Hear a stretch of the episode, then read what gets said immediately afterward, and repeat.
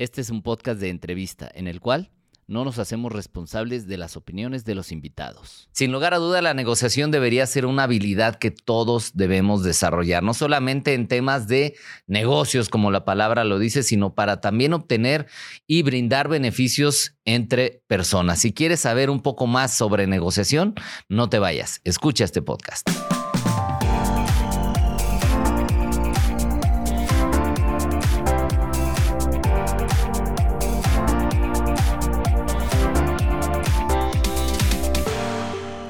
Estás? Bienvenido, bienvenida nuevamente a un episodio más de este podcast Vive Más Libre.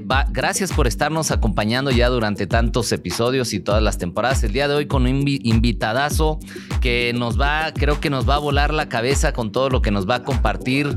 Eh, es además, ya hemos compartido tarima, estuvimos por ahí en, en Perú, pero él tiene una experiencia impresionante. Él es Omar Villalobos, conferencista con más de 25 años de experiencia en el ámbito del desarrollo personal y empresarial es experto en psicología empresarial que ayuda a las organizaciones y a los individuos a mejorar su rendimiento y maximizar su potencial.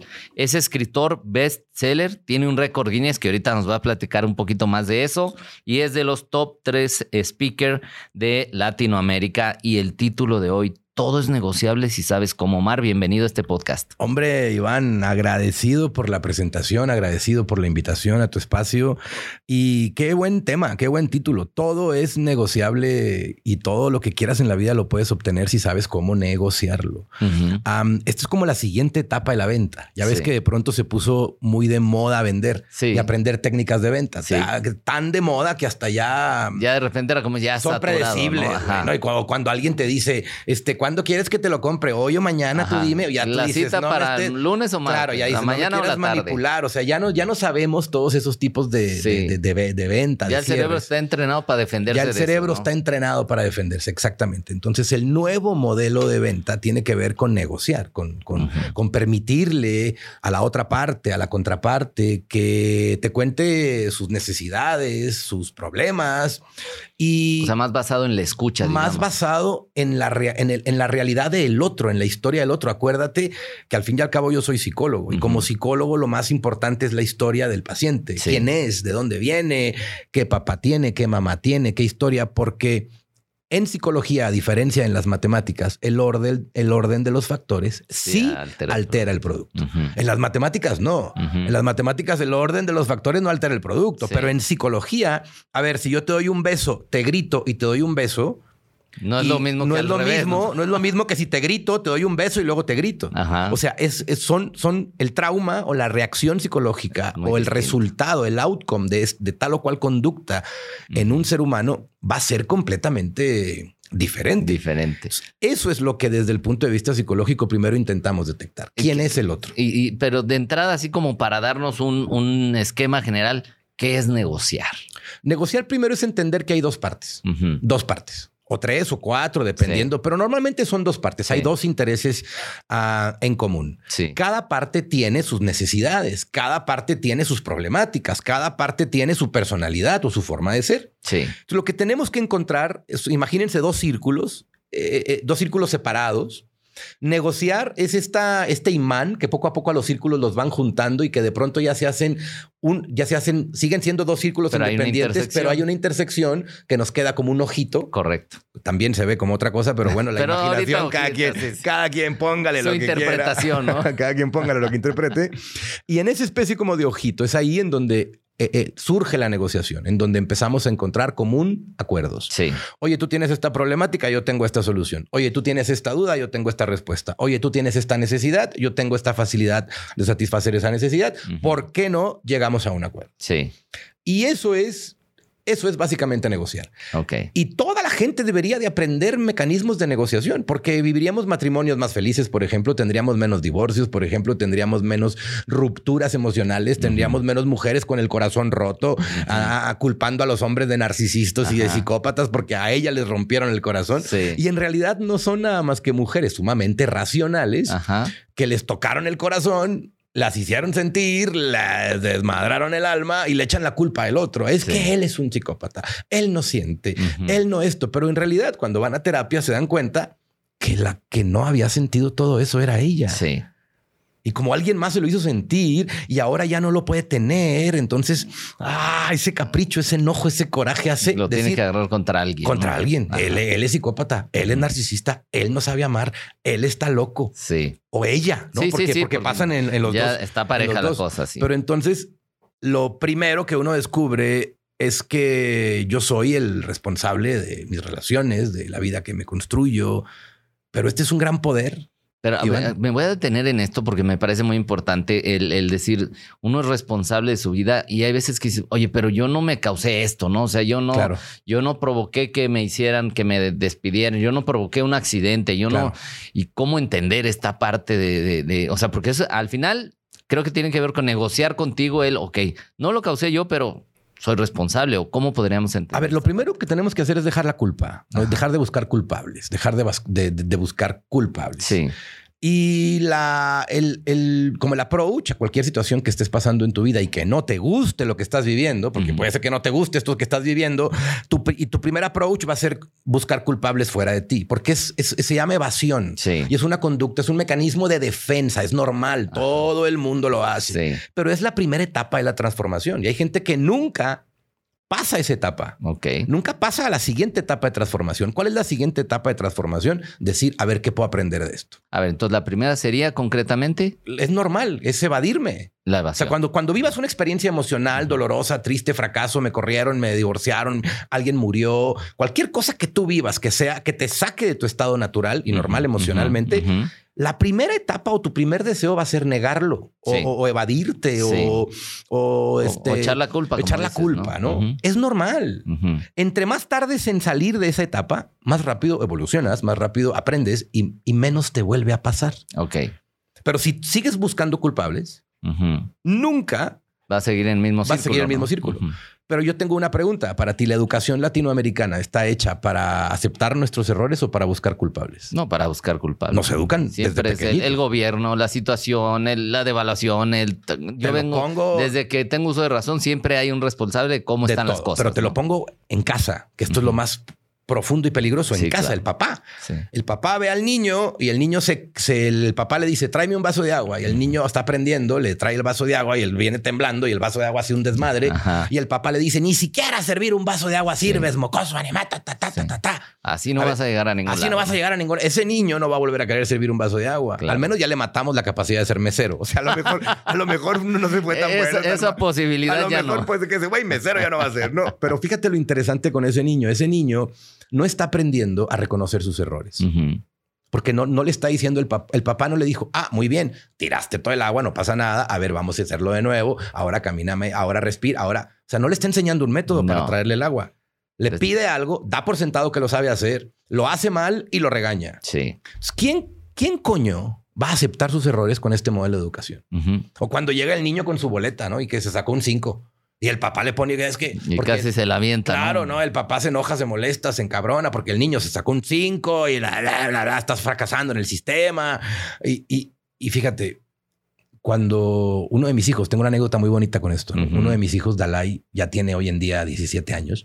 Dalai es un hombre. Dalai no, no de que tú estuvieras no, Dalai No, no, no, él, así se llama, él se llama, él se llama Dalai. no, lo sé, pero digo, porque por si la gente de repente... Sí, la gente, bueno, ahorita hablaremos de los nombres de mis hijos, pero Dalai se llama por el Dalai Lama, tal cual, así, por eso, ¿no? Y mi hijo, Dalai, eh, estaba en tercero de primaria y se sacó un, llega con su boleta de calificaciones, güey. Yo estaba en mi estudio, sentado, trabajando, no sé qué, la, la, la.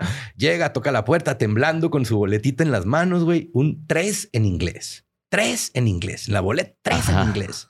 Rojo ahí. Sí. Ay, hijo de su madre. Yo lo vi y automáticamente me saltó eh, ya sabes, el, el, recuerdo. Sí, de que con el que uno creció. La huella anémica que uno trae. O sea, es decir, la historia. Entonces, mi primera reacción fue regañarlo, gritarlo, ofenderlo. O sea, fue lo primero que me, me iba a nacer a hacer. Me doy cuenta que yo no soy mi padre, me doy cuenta que yo soy Omar, me doy cuenta que yo sí estudié psicología y que es un gran valor agregado poder detenerme, respirar y, y, traumar de manera contraria.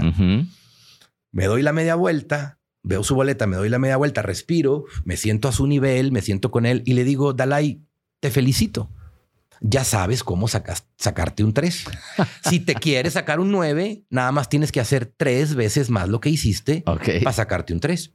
No te preocupes, ya aprenderás. Te amo, vete a jugar. Claro. No es una reacción No común. es una ¿no? reacción común. Él se quedó, ¿qué pedo con mi papá? No dijo nada, no me regañó. Papá, pasó. Pero fíjate lo que pasó. Pasó el tiempo.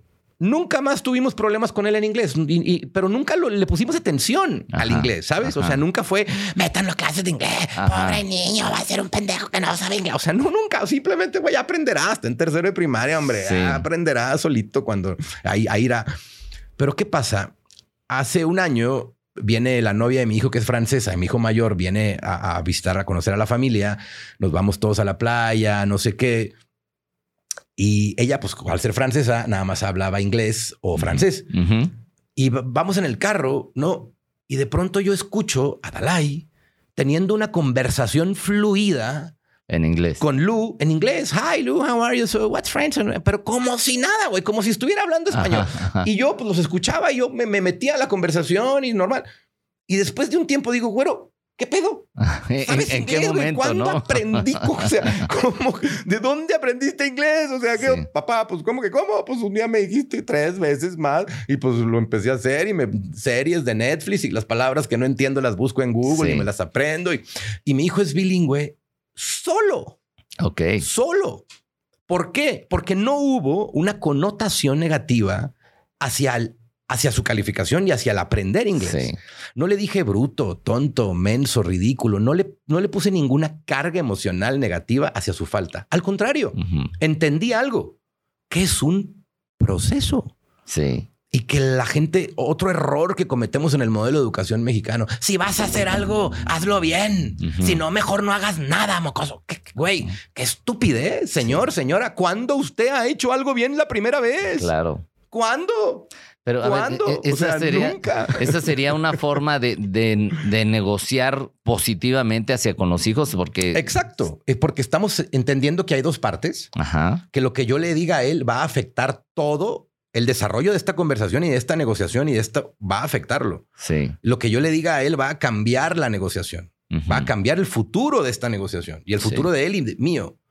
Cuando yo entiendo que lo mejor que me toca, en- especialmente en, en psicología o en relaciones humanas, lo mejor que me toca es ver a las personas como, como un banco. Sí. Me encanta este principio de Stephen Covey. Lo- Sí. Lo has de haber leído Sí, en sí, algunas ocasiones. El principio de la, ba- la- la banca emocional, de hacer Depósitos depósitos, y emocionales retiros, a los demás. No, retiros no. ¿Cómo le quieres hacer un, cómo le quieres pedir un favor a alguien, güey, que no has hecho nada por él? ¿Cómo le quieres pedir algo a alguien que no le ha sembrado? Que no es como sacar dinero de un banco que no tiene dinero. Claro. Entonces, cuando quieras pedirle algo a alguien, tío, primero siémbrale, deposítale amor, cariño, ternura, un detalle, este, el WhatsAppito, el mensaje de voz. Haz algo por el otro primero y después pide. Y será más fácil que te den. Claro. Porque hiciste algo por el otro. Sí. ¿Cuál es el error de la gran mayoría de la gente? Queremos que hagan algo por nosotros sin nosotros haber hecho algo por los demás. Sí. Y es una negociación. Sí. A ver, Omar, eh, mm, quejas típicas de los matrimonios, ¿no? Quejas típicas de los matrimonios. Mala sexualidad. ¿Y qué es mala sexualidad? Mala negociación, güey. Mala negociación. A ver, explícale eso a la gente, porque yo te escuché ahora en Perú hablar un poco de eso, pero me encantaría que lo, lo Mala negociación. A ver, eh, eh, a ver, primero desde el punto de vista psicológico, lo que, los acuerdos que tú generes con tu pareja a puerta cerrada o a puerta abierta, si a ti te gusta, o sea, no, no, no tienen nada de malo. Lo que tú quieras hacer con tu pareja, con la persona que amas, con la, independientemente cuál sea tu interpretación religiosa o espiritual de esto, tu chava, tu pareja, tu compañera sexual, tu compañero sexual, lo que tú quieras hacer con él y con ella, en una cama, en el infinito, en el cielo, en el... Al- es bronca tuya y, y- y- y no, y no tiene moral. Sí. Y no es ni bien ni mal, solo es tuyo, claro, sin que rompas los límites este, naturales de... Que no de- transgredas o agredas o Claro. cosas de ese tipo. Entonces, si tú eres capaz de entender este principio y puedes llegar y sentarte con tu mujer y decirle, a ver, mi amor, en vez de estar teniendo fantasías, mejor vivámoslas. Empecemos por la tuya. Ujú. ¿Qué fantasía tienes Ajá. tú? El problema es que ahí las mujeres empiezan con sus fantasías y el hombre nos sale el macho que llevamos dentro y nos sale. Ay, hijo de su madre. No me esperaba esto, Imagínate ¿no? que tu mujer te diga, ah, bueno, venga, vamos a hacer un trío con otro hombre. ¡Ah! Pero entonces el hombre se asusta y la negociación empieza a irse hacia otro lado. Sí. Y entonces nunca tenemos acuerdos sexuales y no gozamos de una plenitud sexual de nuestras fantasías porque tenemos connotaciones negativas con respecto al placer. Y esto es muy latinoamericano. Sí. Es más, una manera de conquistar a un pueblo es conquistándole su placer. Su relación con el placer. ¿Quieres dominar a un pueblo? Domina su relación con el placer. A ver, ¿Quieres enamorar a una, una manera de controlar es el miedo y el dominar es el placer, diríamos, podríamos decir así. A ver, Controlar es con miedo y dominar es con placer. claro, si tú para controlar a alguien, tú métele miedos. Es el modelo de educación mexicano. Sí. No salgan a la calle, les va a pasar algo. No hagan esto porque el otro. No emprendas un negocio porque te vas a quedar pobre. No te pase esto porque, o sea, Si haces esto, te voy a castigar. haces esto, te voy a castigar. O sea, asociamos con miedo a frenamos Sí. a los nuestros con miedo. Los papás, nuestro miedo a que nuestro hijo le pase algo, les metemos miedos a ellos para nosotros estar tranquilos, Sí. pero les estamos jodiendo la vida. Sí. Y después, eh, no, a ver, yo no tengo problema, papá, mamá, sígale metiendo miedos a sus hijos, porque sus hijos tarde o temprano vendrán conmigo o con algún especialista que se los quitemos. Yo no tengo problema, usted sígale metiendo Venga. miedos. Pero si lo entiendes, vas a tener hijos más libres, más exitosos, más, ah, más autosuficientes. Mi hijo mayor tiene 23 años y es autosuficiente, es Sí. empresario, tiene su canal de YouTube, tiene sus 80, 90 mil seguidores, él habla de fútbol, su pasión es el fútbol, él quiso ser futbolista profesional en México, no lo logró en México, entendió el fútbol como industria, no Sí. como No como deportista. no como deporte. A ver, yo le dije, hijo, el fútbol es enorme, güey. No es, o sea, no hay. Tú piensas que hay solo 22 oportunidades de estar en la selección mexicana. No, hijo, el fútbol es enorme.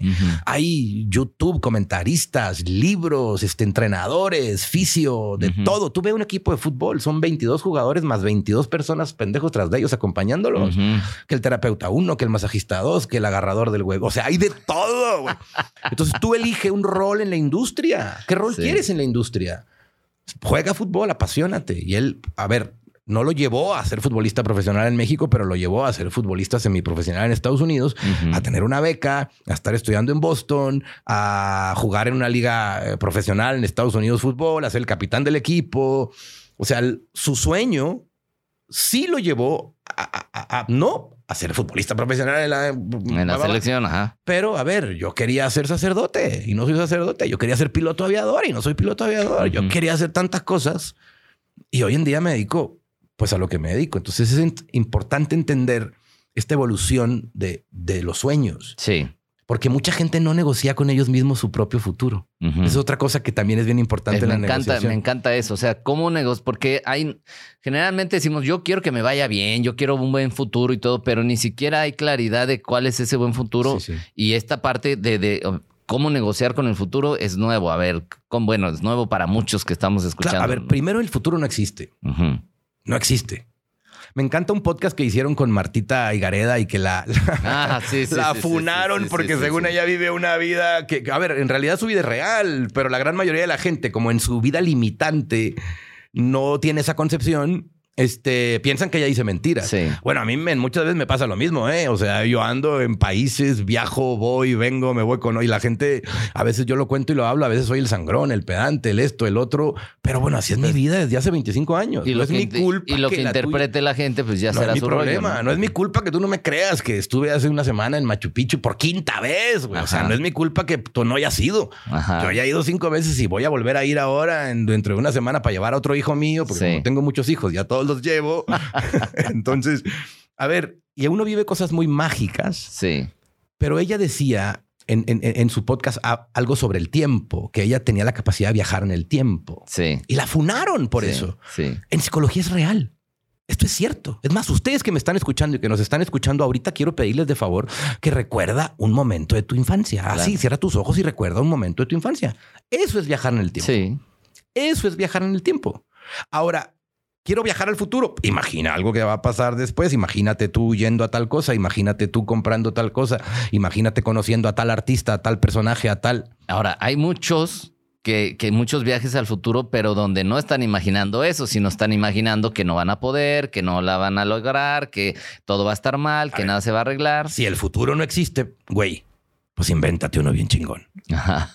O sea, no existe. El futuro no existe. No existe, no hay futuro, no hay. Omar, pero yo vi Back to the Future, güey. O sea, está bien, güey, lo respeto, pero Claro. no existe. Lo único que existe. Y, y otro mito del desarrollo humano. Hay tantos mitos, hay tantos mitos por tanto copy and paste de contenido. Hay Sí. una serie de copy and paste de contenido. güey. totalmente. Impresionante. Pero ¿sabes qué no hay? No hay copy and thinking. Ajá. O no hay copy and rethinking, Sí. o no hay copy and my point, mi punto de vista. Copy, improve, paste, si Ajá, quieres, lo que ¿no? tú quieras, güey, pero no hay tanto. De hecho, yo he hecho experimentos con frases Ujú. desde hace muchos años. Yo tengo en esta industria mucho tiempo y además tengo una formación psicológica que entiendes el, el proceso del de, el análisis, los datos y el la experimentación social para generar una conclusión. Sí. Yo un día en un evento dije, vamos a hacer, vamos a demostrar algo. El teléfono descompuesto. Ajá. Entonces, yo junté dos frases de Henry Ford y de otro cabrón que era Clemente Stone. Las cambié y se la puse a Albert Einstein. Ok. Y la frase dice así, si quieres obtener diferentes resultados, pues no sigas con el mismo procedimiento, Ajá. porque entonces el grado más cercano a la locura para querer obtener diferentes resultados es seguir haciendo lo mismo con el mismo procedimiento. Ujú. Güey, quiero obtener cosas distintas, cambia el procedimiento. Ajá. Y de esa frase la he escuchado tantas veces y se la han puesto tantas veces a Albert Einstein. Sí. Otra cosa que hice con él. Otra frase que le puse a él. Todo lo único que puedes controlar del universo es lo que sientes y lo que piensas. No es cierto. No lo dijo Albert Einstein. Ah. Lo dijo un terapeuta, Fritz Perls. Ok. Yo se la puse a Albert Einstein para demostrar cómo era un teléfono descompuesto. Sí. A ver, Iván, yo esto lo hice hace 20 años. Sí. Hoy, 2023, yo oigo podcast, veo gurús, veo disque doctores da- dando estas frases, Dando frases que no son de quien dicen que son. frases de Albert Einstein que yo sé que es un in- chingado invento porque Sí. hace 20 años a mí se me ocurrió el experimento de inventar la frase para demostrar el teléfono descompuesto Sí. con una intención que lo que importa es la interpretación personal del mensaje. Lo único que importa es lo que tú interpretes. Es lo único. Yo tengo la, tuve la fortuna y la dicha de haber sido e- educado por una madre loca. Mi mamá me tuvo a los 14 años, Iván. Ok. O sea, a los 14 años mi mamá tiene un hijo en sus brazos. Entonces ella no sabía ni qué pedo con la vida. Ajá. Ya estaba casada con un hijo en los brazos, viviendo en otro pueblo, su mamá acá, este, enferma, ella con un chamaco. Y para mi mamá yo no fui su hijo, yo fui su juguete Ok. su juguete. Ella jugaba con el mocoso. O sea, Ujú, tiene ujú. 14 años. Ujú.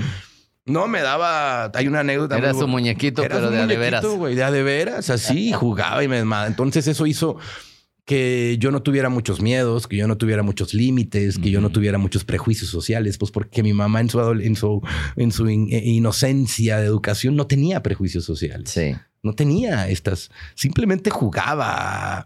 Este nos enseñaba muchas, por ejemplo, eh, era muy curioso cuando nos enseñaba cosas que socialmente estaban mal y luego yo iba y las hacía y ella venía y me decía, no te preocupes, eh, la gente está loca, nosotros estamos bien.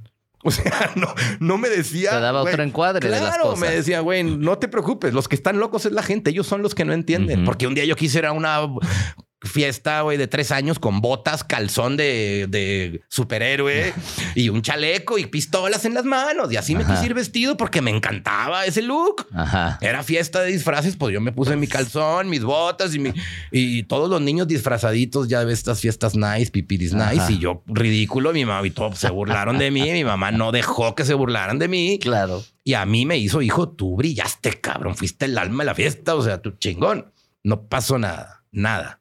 Los locos son ellos. Ajá. Los que no entienden la vida son ellos. Nosotros entendemos todo. Bueno, entonces yo crecí con este, con este, con esta Mindset, creencia, mindset de decir, está bien ser lo que soy, güey. No tiene nada de malo ser lo que soy. Por más bueno o malo que sea, no tiene nada de malo ser lo que soy. E- Esto me encanta porque cuántos caemos en ser quienes no realmente no somos por agradar, porque nos acepten, por no sé qué.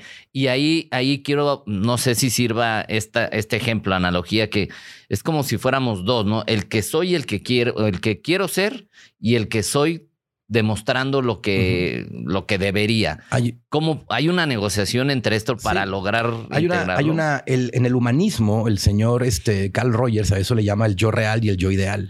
Esta división que tenemos en nosotros mismos, en nuestra mente siempre. El yo real, lo que soy, lo que, lo que soy, y a veces no acepto que lo soy, Ajá. ¿no?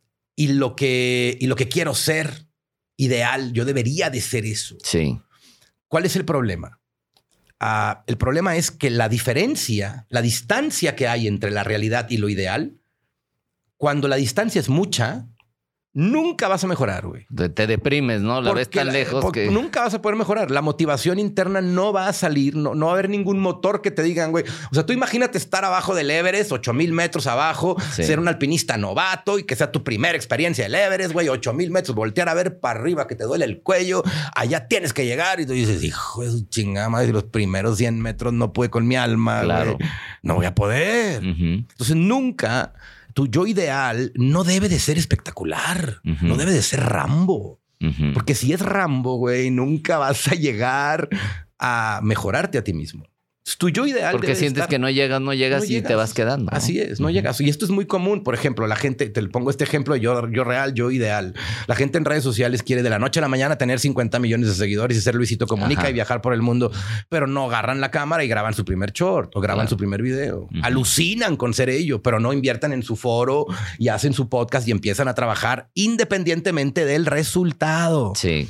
Porque ya te habrás dado cuenta, esto es una carrera contra el tiempo, Sí. contra el tiempo. Y atrapas gente y gente viene y gente se va y es una carrera contra el tiempo. Sí. ¿Y quiénes triunfan en esta carrera?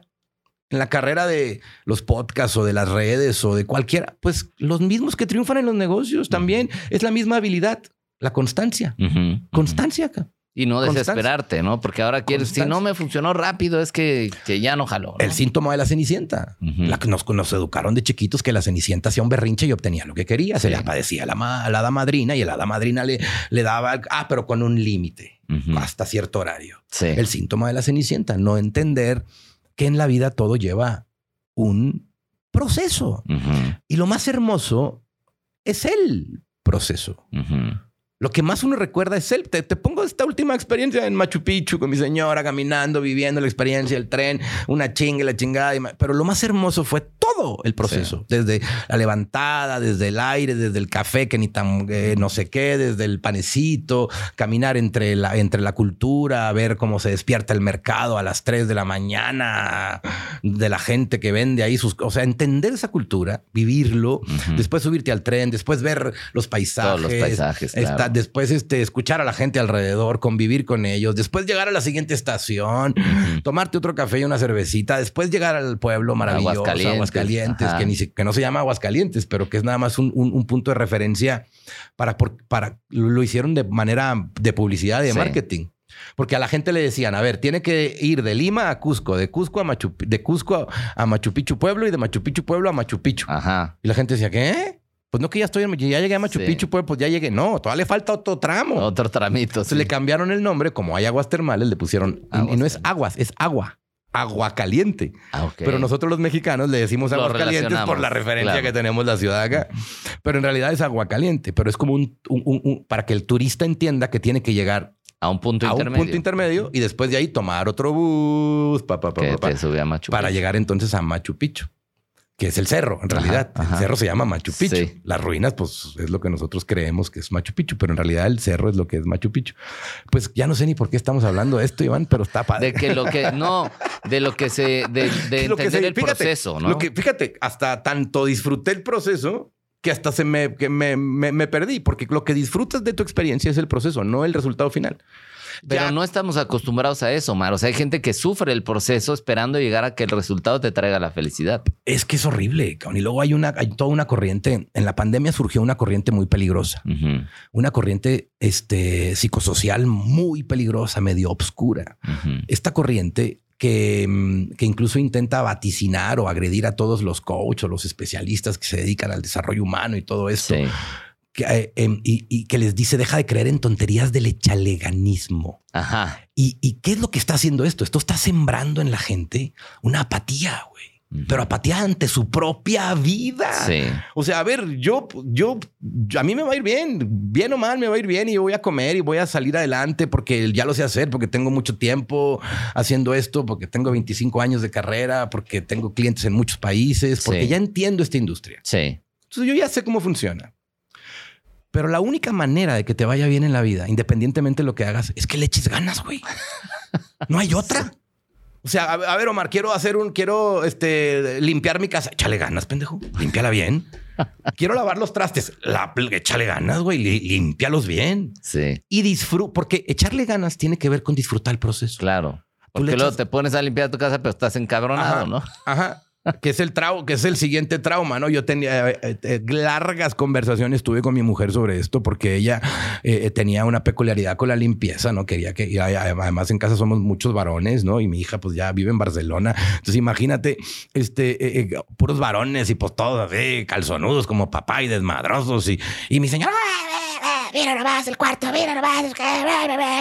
Y yo le decía, gorda, a ver, está bien, a mí también me molesta la suciedad, pero no les asocies que limpien con agresión, porque es pura madre que lo van a hacer. Son hombres, son alfas, son machos, o sea, son bravos, son peleos. y si tú les picas el ego, güey, pues van a saltar y, no lo van a hacer nomás para demostrar que, ellos, son, ellos son este, independientes individuales, son adolescentes. No les, no los cuques. Es que tienen que aprender. A ver, la miel atrae más abejas que el vinagre.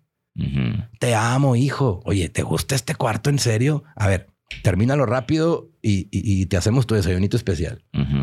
Eso es negociar, güey. Partes, ver la otra parte, entender el rol de la otra parte, entender que mi hijo es adolescente, que tiene 15 años, que está lleno de testosterona, que no ha hecho ejercicio, que fui y le toqué la puerta cuando estaba agarrándose ahí el aquellito y que le corté su inspiración y luego llego y lo regaño. O sea, no, güey, el niño no va a funcionar porque no estoy entendiendo la otra parte. Entonces, en este, en el, en el modelo de negociación, yo me fui a estudiar a Harvard este modelo de negociación. Sí, sí, en el modelo de negociación de Harvard se gasta mucho dinero y mucho tiempo en conocer a la otra parte. Se invierte dinero, tiempo, investigaciones, estadistas, este, en conocer a la otra parte. Porque entre más conozcas a tu otra parte, la otra empresa, más herramientas de negociación tienes. ¿Para qué? Para generar un acuerdo en conjunto, güey. Claro. Porque, ya entiendes su contexto, ¿no? entiendes todo su contexto, entiendes sus intereses y también entiendes su potencial.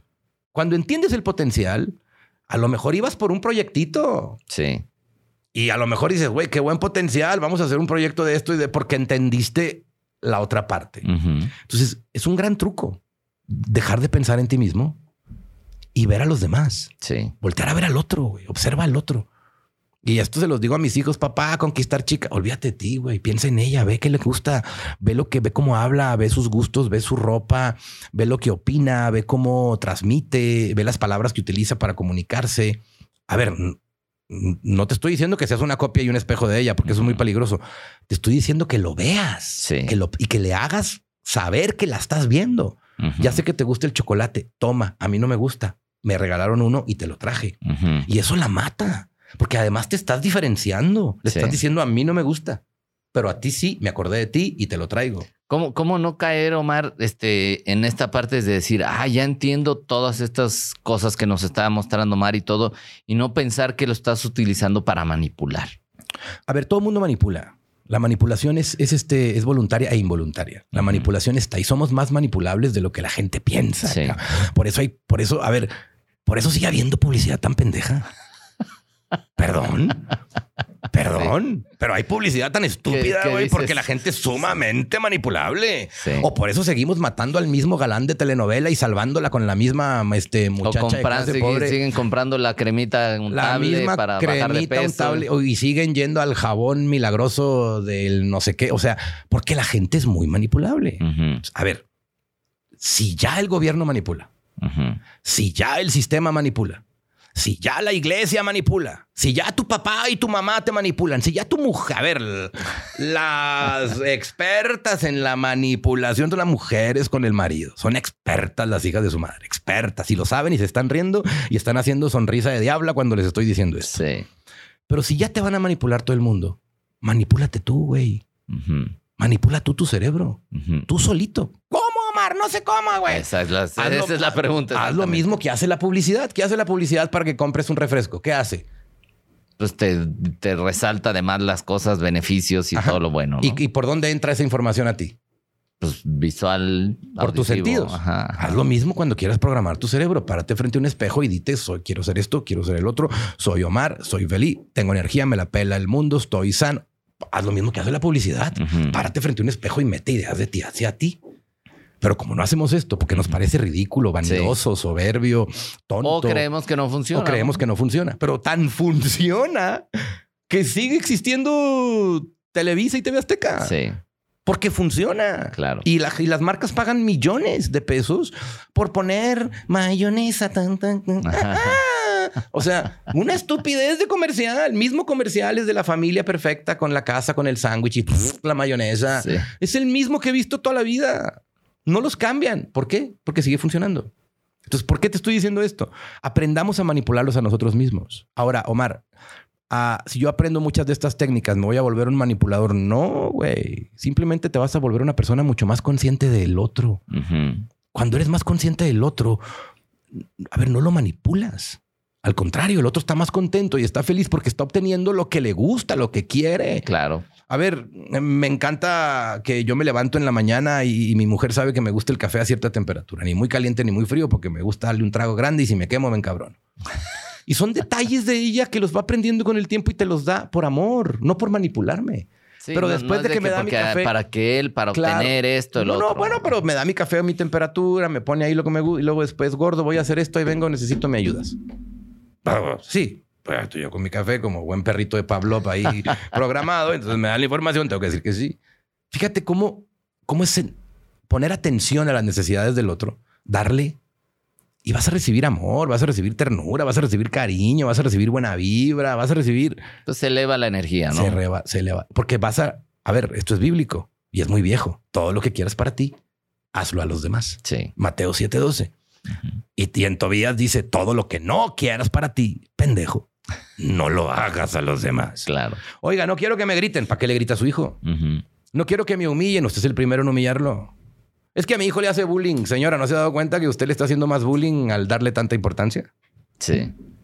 Me quisiera, me quisiera enfocar en esta parte de, de negociar con uno mismo para construir tu mejor versión, porque no sabemos negociar con nosotros, ¿no? Más bien nos dejamos llevar. entender que vas a tener que sufrir, güey. O sea, quieres, quieres, me encanta. A ver, no tienes todavía independencia financiera, no tienes tu casita, tu carrito, tus bienes, tú todavía estás batallando para conseguirlo y pagar y todo eso. Levántate más temprano, güey, chingale más, Ujú. chingale más. A ver, no hay de otra. A ver, échale ganas. Sí. A tu vida, no a mi vida. A mi vida Sí, le sí. echo ganas yo. Sí. Échale ganas a la tuya, güey.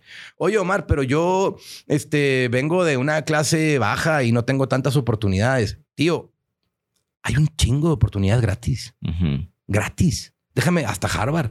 A las grandes universidades tienen programas en línea gratuitos, gratuitos. Tú te metes, los Sí. estudias. Ay, Omar, pero es que yo no. A ver, si estás comentando en este video, güey, es porque tienes internet y es porque tienes YouTube, cabrón, y es porque te puedes conectar a la página de Harvard y descargar los programas gratis. Sí, sí, hay programas gratuitos. Si estás viendo este video, güey, tienes acceso a conocimiento.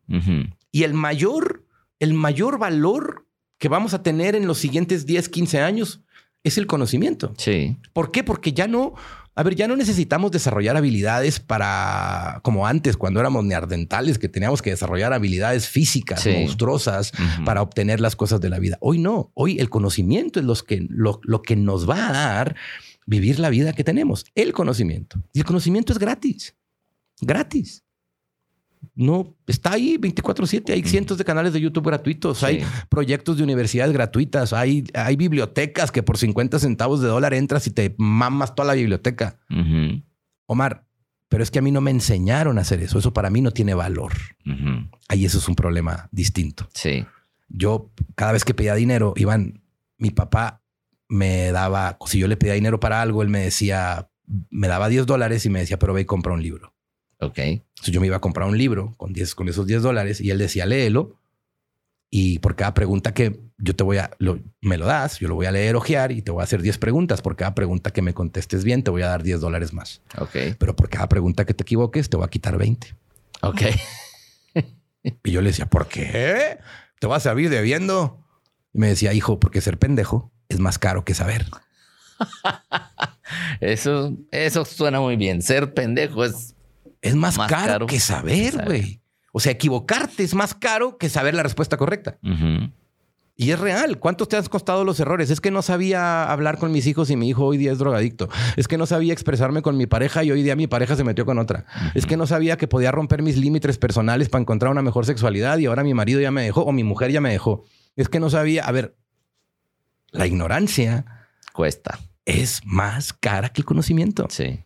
Pues échense un clavado dentro de ustedes mismos. ¿Cómo le hago para echarme un clavado dentro de mí mismo, Omar? Pues platica contigo frente a un espejo, cierra tus ojos, nos escribe tu diario personal. No, y hay mucho sufrimiento alrededor de no sé cómo manejar a mi familia, no sé cómo manejar una situación que me pasó, algo que me hirió de, de, mi pasado, qué sé yo. Y hay mucho sufrimiento porque no sabemos justamente cómo, cómo, cómo manejar Oye, llegaba una señora a terapia conmigo, ¿no? Ah, yo empecé a dar terapia muy joven y, y di terapia. Ya, ya no soy terapeuta ya no doy terapia como tal activamente, ahora ya hago terapias como masivas, grandes y todas estas cosas, ¿no?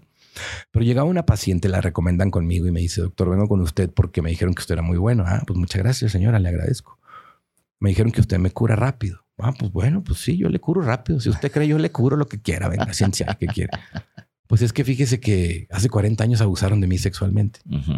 Ah, muy bien. ¿Cuántos años tiene hoy? 50. No, este, 60. Ah, muy bien. Ok. ¿Algún problema que tenga hoy, señora?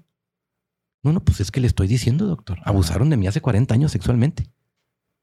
No me está escuchando. No, no, claramente. ¿Algún problema que tenga hoy, ahorita, en este momento? Ahorita, señor. Pero es que usted no entiende que hace 40. Señora. Está anclada ahí, ¿no? ¿Para qué se acuerda? Usted elige sus recuerdos. Usted elige sus recuerdos. Usted elige qué traer del pasado a su presente. Es tu elección. Es tu elección. Tú eliges qué traer. Si te sientas en tu casa a tejer chambritas y a pensar el día en que me violaron, ¿cómo es posible? Y todos los días lo piensas, vas a generar un hábito y una adicción al sufrimiento y a los neurotransmisores tóxicos y tu cuerpo te lo va a estar pidiendo porque también el sufrimiento es una droga. Y es una adicción. Es una droga y es una adicción, como la felicidad, como el ejercicio, como la adrenalina, como son drogas naturales que tenemos en el cuerpo. y por eso nos expresamos de tal o cual manera porque esas drogas se apoderan de nosotros. Sí. A ver, yo soy adicto a la adrenalina, por ejemplo. Yo escalo en roca, brinco en parapente, necesito hacer cosas. Me gusta la velocidad, cada vez menos porque tengo seis hijos y cada vez me da más miedo, pero, pero soy, necesito adrenalina. Por eso necesito el público en vivo. Claro. Por eso necesito dar una conferencia. Por eso no me gusta eh, preparar un guion cuando voy a dar un mensaje, porque ya me preparé, he estudiado toda la vida. Sí. Preparado ya estoy. Ya, ¿para qué me preparo? Preparado, ya estoy. Bajando la información. Nada más. Mi cerebro es como una computadora y tiene carpetas. Me preguntan algo, abre la carpeta y sale el tema. Automático. ¿Y por qué lo, lo desarrollé así? Porque en aquella época yo empecé en los escenarios. Yo no empecé en un micrófono, en una cámara para YouTube. Yo empecé delante del público. Sí. Y si se te iba la luz, y valía madre el proyector. y si la filmina se atoraba, y o sea, había que seguir. de show más go on. yo aprendí a no depender de ningún recurso físico para atrapar la atención de un público. Porque si dependía de la filmina, valió madre. Si dependía del cañón, valió madre. Si dependía de la música, valió madre. Aprendí a no depender de nada, nada más que de mi capacidad, mi conocimiento y mi, mi habilidad de manejar a la audiencia. Y es lo único que, dije que puedo. Lo demás son apoyos adicionales, ¿no? Que, que, le dan un plus impresionante. Pero si cuando no los tienes, no sabes brillar, entonces tienes una codependencia, una dependencia al material. Sí. Cientos de speakers que me ha tocado, he, compartido escenarios en 25 años con todo el mundo. Y me ha tocado verlos nerviosos atrás del escenario, sufriendo. Es que mi presentación no la lee, no la van a poner. ¿Qué voy a decir? Güey, pues párate y habla, güey. Para eso eres experto, güey. Párate y habla. Me, ha tocado ver, de hecho, hace poquito me tocó ver a alguien, una persona muy preparada que se le se fundió la pantalla y se le fundió el cerebro. Y, no supo qué hacer, ¿eh? Y se le fundió No el cerebro. supo qué hacer. Así es. Porque justamente estaba anclada a, gracias a esto yo voy a poder seguir con... Así es. ¿no? Así es. Entonces, eh, esta parte de, de autonegociar, supongamos una persona que ahorita dice, pues es que eh, me siento atorado, me siento anclado a determinada situación, no logro salir de estos estados emocionales.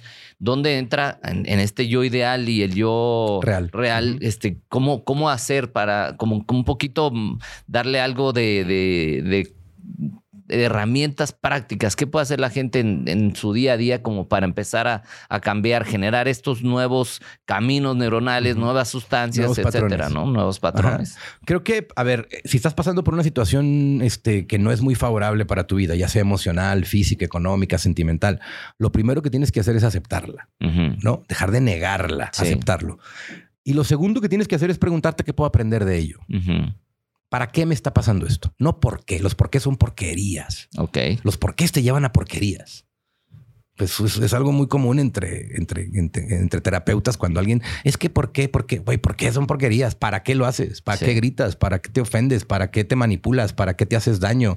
¿Para qué te cortas a ti misma? ¿Para qué? El por qué este, es como el buscar el culpable y, y el para qué es a dónde me va a llevar esto, Así ¿no? es. ¿Para qué me sirve esto? Sí. Y en, y en encontrar los para qué estoy intent- también intentando encontrar respuestas y estoy intentando encontrar aprendizaje. Sí. ¿Cuándo se cierra un ciclo emocional o un trauma o un- cuando cumple con su función? Y su función es que aprendas. El miedo es, es prepararte para el prepararte para el perro que viene, güey. Sí. Eso es el miedo. El sufrimiento es traer el perro todos los chingados días a la cabeza cuando el perro no está. Ajá. Son dos cosas distintas. El dolor es una experiencia. Es que me duele, señora. No le duele. Usted sufre. Ajá. ¿Qué es sufrimiento y qué es dolor? Dolor es la experiencia natural ante cualquier acontecimiento. Sí. Si ahorita llega mi mujer y me dice gordo, le pasó a uno de nuestros hijos, me va a doler el Claro, alma. Claro. Si me diga, a ver, mi primer tatuaje fue porque se me murió mi perrita y me dolió el alma. Sufrimiento es todos los días recordarla y todo lo ¿dónde está? ¿Por qué te fuiste? No. Eso es sufrimiento, Sí, güey. claro. Dolor es que te duela cuando te tiene que doler, el tiempo que tenga que doler. Omar, ¿hay tiempos sanos? Sí. A ver, los duelos normales y naturales tienen un proceso de uno a tres meses. Ajá. Normales y naturales, güey. Sí. Si tú tienes más de tres meses atorado en algún duelo, es que mi novia me dejó hace un año, pendejo, y todavía no puedo amar a alguien, pendejo. O sea, trabaja tu duelo, trabájalo, trabájalo. Hace, a ver, ¿qué aprendí? ¿Por qué me dejó? ¿En qué la cagué? Pues que estoy gordo, estoy flaco, es que no sé hacer el amor bien, es que no le hablo bonito, es que no trabajo, estoy jodido, no tengo lana. O sea, güey, ¿cómo no te va a dejar, güey? Si hasta yo te voy a mandar la chingada, es más, te ahorita. es real. Sí. Y, y- y estas cosas, cuando, cuando no nos confrontamos con nuestra realidad, no podemos alterar nuestro futuro. Ok. O sea, si tus decisiones están basadas en irrealidades, no se puede alterar el futuro. Ok. Cuando tus decisiones están basadas en realidad, puedes ir alterando el futuro. Y es una. Y, sucede como por, como por arte de magia, porque. Porque al fin y al cabo la teoría de evolución es real y estamos acostumbrados a evolucionar, a avanzar, a ir más hacia adelante. O sea, es atrever a tener una neutralidad y decir, a ver, a la neta, así están las Ah, cosas. ¿Dónde estoy? Sí. Está de la fregada, pero así está. Ah, así están. Ajá. Oye, estoy económicamente tengo deuda. ¿Dónde estás, güey? ¿Cuánto debes? ¿Qué debes? ¿A quién le debes? ¿Cómo vas a empezar a solucionar? Da la cara, empieza a chambear. ¿Qué puedes vender? Las nachas no, porque ya estás muy viejo. O sea, ¿qué puedes hacer? O sea, ¿cómo le vas a hacer? Y genera tu plan de acción y, em- y con un plan de acción inmediato, Sí. con acciones pequeñas. No, güey, no, me voy a volver a ser rico, voy a volver a ser millonario, güey, no mames, empieza por pagar la, la deudita, empieza por a tus acreedores negociar, empieza por resolver Sí. poco a poco. Oye, Omar, tengo problemas con mi mujer. Empiece por resolver sus problemas, pues de no escuchar, de no darte cuenta que tu mujer ha estado ahí diciéndote toda la vida cosas que le molestan y tú no le has puesto atención. Sí. Y no te has dado cuenta que ella está ahí desde hace un chingo de tiempo diciéndote, mira esto y tú te vale madre. Pues empieza por escucharla. Y ahí vas a resolver la mitad de tu relación de pareja. La mitad de las relaciones de pareja son más felices y tan solo Se escuchan. uno se calla y el otro habla. Pero estamos siempre peleando por tener la razón, por el ego, porque es que yo debo de ser el que tiene aquí la última palabra, etcétera. Y qué, qué es lo No, que se- no- no negociamos Ajá. porque no entendemos que hay un beneficio de las dos partes.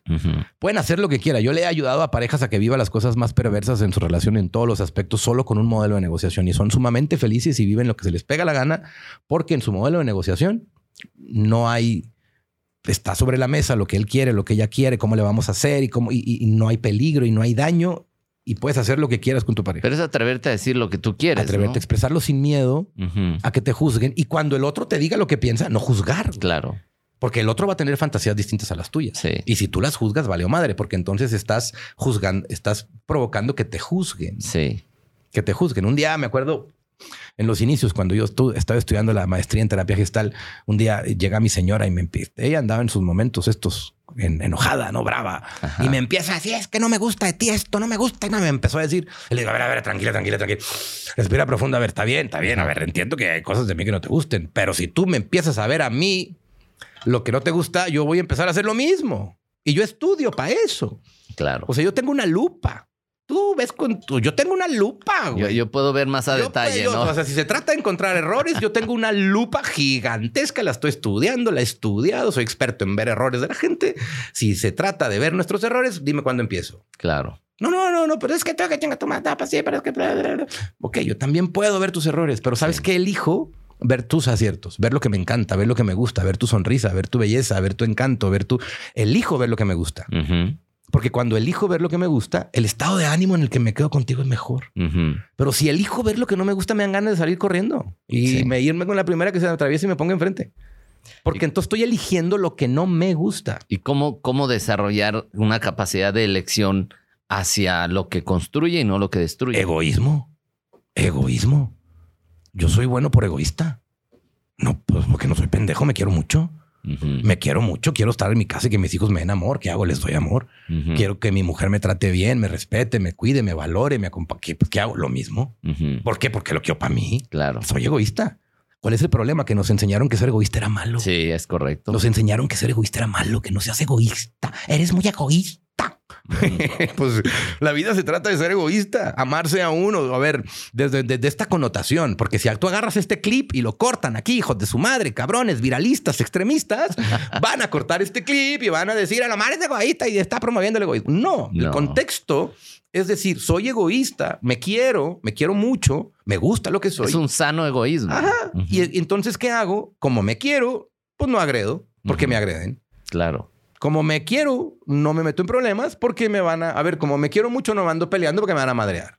Sí. Como me disfruto lo que soy, pues entonces genero este- esa energía o ese ambiente porque me quiero mucho. Claro. O sea, quiérete. No tiene nada de malo que te quieras. Y que seas egoísta. Y además, si, si ves por ti, tú estás mejor y puedes entregar lo mejor de ti también, ¿no?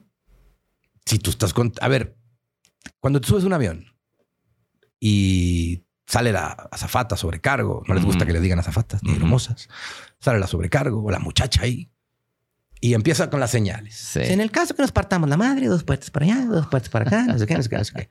Y si se le cae, si se le cae la esta de oxígeno y si viene usted con un La acompañante, o si no viene qué, con ¿no? un adulto o no sé qué, por favor, póngasela usted primero y después se la pone a él. ¿Por Sí. qué es esa regla? ¿Por qué? Porque si no, tú no vas a poder respirar como le vas a ayudar al otro, ¿no? A ver, si el otro güey que no puede, el, el- el- que tiene la discapacidad o el que el niño o el que no puede, yo voy a estar batallando con él y yo tampoco estoy respirando, quiere decir que entonces ahora voy a tener dos pendejos Dos en vez de uno. sí. No, entonces prefiero tener uno, nada más. Entonces usted primero, señora, sea egoísta, póngase la máscara a usted y después se la pone al niño. Sí. ¿Para qué? Para que usted pueda pensar mejor, oxigenado el cerebro, pueda reaccionar mejor y calmar a su hijo, que no se asuste. Claro. ¿No? Entonces, pues, póngase usted la máscara de oxígeno, oxigénese, respire, póngasela al niño, el niño va a aguantar, no se va a morir en cinco segundos que no respire, o sea, tranquilita, espérese. Entonces, fíjate qué interesante es este principio. Sí, Si quiero salvar a alguien, si quiero salvar a los míos, primero tengo que salvarme yo. claro. Si Es quiero proteger a los del míos, rescatista también, ¿no? O sea, no se puede poner en riesgo porque si no, a ver, yo escalo en roca y hemos hablado a un dilema con mis hijos. Este, estamos preparándonos para hacer un multilargo.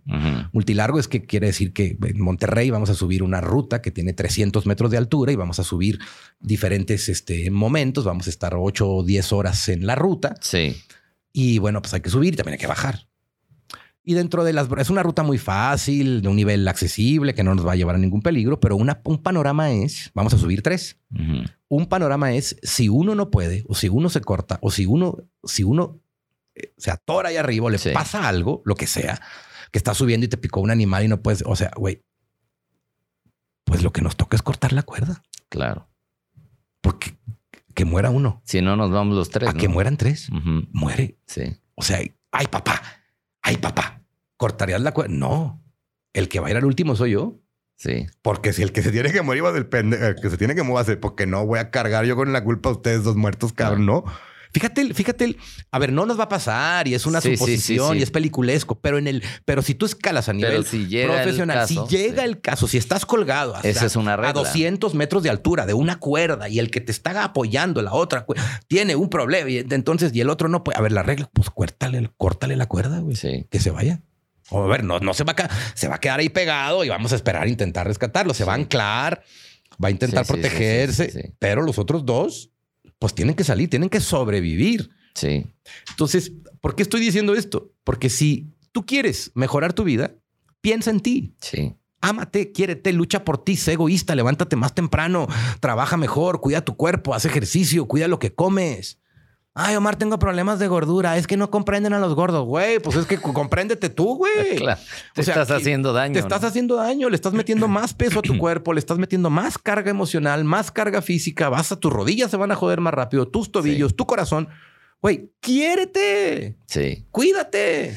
Oye, Omar, me encanta todo esto. El tiempo se nos va rapidísimo Vámonos. contigo. Este, nada más para no dejar en ascuas a la gente, tu récord Guinness. el- sí, sí, cómo estuvo eso, que está increíble. Estaba yo en Ayacucho, Perú. Eh, Ayacucho es una ciudad serrana de la, de- de- de- del Perú, en donde surge, era la sede del Sendero Luminoso, una Ajá. organización terrorista que en los noventas, en los ochentas, pues tuvo al Perú acojonado todo el país, ¿no? Sí, Incluso llegó esta organización terrorista, el Sendero Luminoso, llegó a, a- a Centroamérica. Incluso hubo por ahí algún brote por allá en México. ¿no? sí. Entonces, en- yo voy a, a esta ciudad donde surgía, donde estaba el Sendero Luminoso. Ya estaba erradicado, ya el gobierno había era otro, ya lo había, ya habían pasado. Era 2010 cuando yo llego, doy una conferencia tipo 12 el día, de Ujú. 12 a 4, salgo a las 4 y yo digo, me quiero echar una cervecita con la gente. ¿A dónde vamos? Vamos a echar una cervecita, celebra. Güey, Omar, 5 de la tarde, toque de queda en el pueblo. Yo, ¿Por qué? Ajá. ¿Por qué hay toque de queda? ¿Por qué? Pues porque aquí era el sendero luminoso y antes te levantaban. Entonces hay una. Las familias que vivieron el sendero luminoso tienen miedos Ok. y las generaciones nuevas, pues no vivieron el sendero luminoso, les vale madre. Pero Sí. entonces hay un toque de queda porque los viejos son los que dirigen. Sí. Hay un toque de queda a las 5 de la tarde y todo el pueblo se cierra, pero por una tradición muy vieja. Oiga, pero hay peligro ahora. No. Oiga, pero hay- nos, nos pueden violar en la calle. No, nos pueden matar en la calle. No, ya no pasa nada. ¿Y por qué hay toque de queda? Pues porque así está la tradición. Ajá, por Pues yo dije, pues qué pendeja tradición. O sea, Claro. imagínese lo que le daría a la economía abrir desde las 5 hasta las 10 de la noche todos los días. Imagínese el turismo, imagínese. Entonces se me ocurre una, una cooperativa popular, una especie de banco, cooperativa Santa María Magdalena, Ajá. y hacemos, desarrollamos el proyecto, presentamos la idea y reunimos a 12 mil personas en un estadio y creamos el abrazo más grande del mundo Wow. Pero el simbolismo, a ver, acompañado de la- del, del Guinness Record, que fue un evento como tal, fue una gira por 30 ciudades del Perú llevando mensajes de afecto, de amor, de, de, de romper estos límites de creencias viejas. A ver, tú, Ujú. tú, tú has estado en Perú y has visto que tienen una Sí. relación muy cercana con sus, con sus tradiciones. Sí, con sus raíces. Con sus raíces, pero muchas de estas raíces pues, son arcaicas, Sí. son para vivir con los incas, pero pues ya Sí. no eres inca, güey. Sí. Estás en el pleno 2023, güey. O sea, ya está, aliviánate. Ajá. Hay internet, o sea, hay información por otras partes, ¿no? Entonces, imagínate en el 2010, 2012, en donde todavía no era muy popular la tecnología. Entonces desarrollamos todo un concepto de... Y en Ayacucho se institucionalizó el 12 de febrero, el Día Mundial del Abrazo. Nos trajimos a un coordinador de Guinness desde Inglaterra para Sí. que lo, lo, lo- lo hiciera, fuera el evaluador. Reunimos a 12 mil personas, pero lo bonito era que, es que eran pueblos indígenas con diferentes culturas que nunca habían sido, a ver, que nunca Habían convivido. convivido y además hasta que se tenían odio, cabrón, porque este pueblo me robó las tierras, este Claro. otro me robó las viejas, este otro nos robó el oro. O sea, o, resentimientos heredados Sí. de hace 500 años sí, sí, sí, sí. y juntar esa gente. Darles un coco guacho, un lavadón de cerebro, yo digo, porque así le digo yo a lo que hago. Lavar Ajá. el cerebro porque los cerebros están sucios. Sí. Así como usted va al baño y se limpia el sistema intestinal, señor, señora, limpies el cerebro. Lo Claro. traemos sucio y se ensucia todos los días. Entonces, hicimos un evento muy bonito y tuve esa gente que eran como líderes de una etnia con la otra abrazándose. Y fue un evento muy bonito, ¿no? Y el cual me siento muy orgulloso de, de- de- 12 de haber puesto, personas. de haber puesto, pues mi habilidad, mi talento de comunicar al servicio de una comunidad y haber roto estos pequeños tabús. Hoy en día en Ayacucho ya no hay toque de queda se quitó el toque de queda ese día, este, se institucion- institucionalizó el Día Mundial del Abrazo el día 12 de febrero, me dieron las llaves de la ciudad, este, todas estas cosas muy lindas. Fue un movimiento, muy- el, el récord no lo organicé yo. Sí, Yo propuse, la idea. La idea. Convoqué a, le- a- los productores, a, a todas las partes, le di, eh, eh, a la verdad los peruanos fueron los que hicieron Sí. todo con nuestra dirección. Sí. Trajimos al de Londres, hicimos todo. Yo di las conferencias y fue un proyecto muy, muy, muy, muy, muy, muy bonito. Pero antes, ese mismo récord, yo ya lo tenía en México, Ok. en la Arena México. Ok. Rompimos, este, hay varios Guinness Records, eso lo hicimos con una institución de gobierno que era pronósticos. A ir con la arena, del- con la banda El Recodo, con mi buen amigo el Poncho Lizárraga, un saludo, compadre. Fuimos a dar eh, una, una plática y se rompió el, el abrazo más grande del mundo. Ajá. Ahí fueron 7 mil personas. Ok. Entonces, ese yo ya lo tenía en México. Casi lo duplicaste allá, ¿no? En Perú fueron 12 mil. sí. Sí, en Perú fueron, fueron 12 mil. Y bueno, estamos ahorita trabajando para hacer el nuevo, para El nuevo romper ese. Queremos hacer 25 mil personas Wow.